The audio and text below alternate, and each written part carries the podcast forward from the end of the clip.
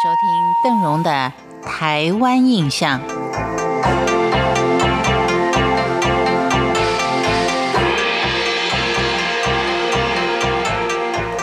在制作《台湾印象》的时候，邓荣的定义是：不止他要介绍台湾特有的民情风俗，加深您对台湾的印象，同时也是邓荣眼中的台湾现象。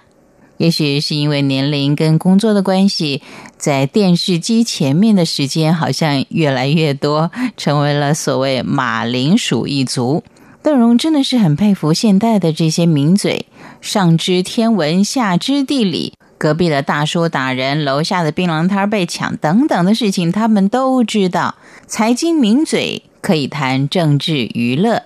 娱乐名嘴可以预测股票，或是谈候选人的八卦。看起来好像唯独有几位命理先生相当本分的，在自己的专业之内讨论一些社会情势。所谓的社会情势，也就是说以前的一些特殊节日为什么现在没有了，而且也会详细的说明来由，以及我们应该如何的祭祀、如何的拜拜，要准备哪一些的三生五果才表示诚心。而邓荣对于重阳节的重新认识，也是从命理先生的说法里面才知道它的重要性的。而中华民族当中的忠孝节义，也就在这些祭祀的意义当中。我相信呢，如果年轻朋友看了，可能就比较容易接受，而且比较能够了解这些祭祀它的来源以及它的重要性。所以在重阳节这一天呢，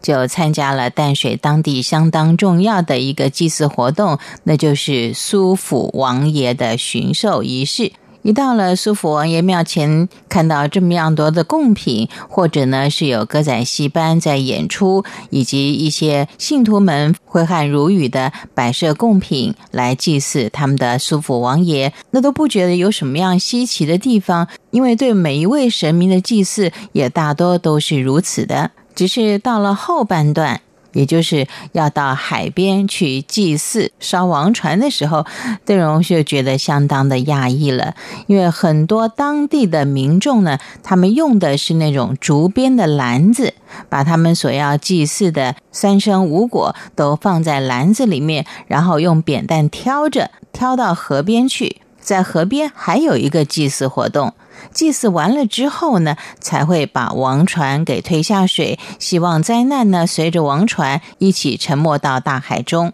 而在烧王船之前呢，当然苏府王爷就要巡视了，他会到每一个贡品桌上去看一看，点一点。如果酒少了，要加满酒；筷子放的方向不对了，他也会提醒信徒。感觉上有丰富的人情味，也有乡土味，让邓荣动容的是。当地的人相当的崇敬苏府王爷，当然，苏府王爷的故事在没有经过苏府王爷同意的时候，邓荣不敢随便说，只是把在参加他的祭祀活动的时候的一些感想，先跟朋友们做一个分享。而根据我的朋友，也就是当地人说，以前的规模是更大，现在呢，也许年轻人多了，外出的人多了。祭祀的贡品以及规模都缩小了很多。他们更担心的是，像这些用竹篓子担着祭祀品到河边祭祀苏府王爷的活动，可能渐渐也会视为掉。